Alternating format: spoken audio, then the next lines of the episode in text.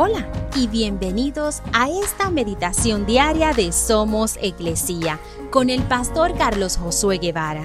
Mi nombre es Magali Méndez y queremos darte las gracias por permitirnos traer esta palabra de bendición a tu vida el día de hoy.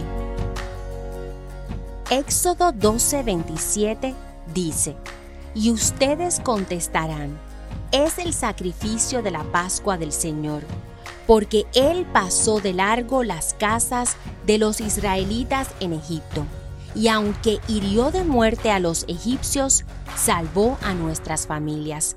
Cuando Moisés terminó de hablar, todos los presentes se postraron hasta el suelo y adoraron. ¿Alguna vez te has sentido abrumado de gratitud porque Dios se movió a tu favor? En este pasaje, los israelitas están abrumados por la bondad de Dios.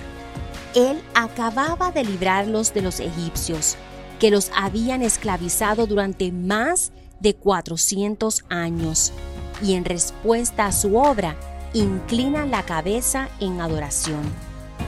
Hoy, Dios también obra de maneras milagrosas en nuestras vidas. Cuando reconocemos las muchas formas en que Dios nos ha sido misericordioso con nosotros, nuestros corazones deben postrarse en adoración.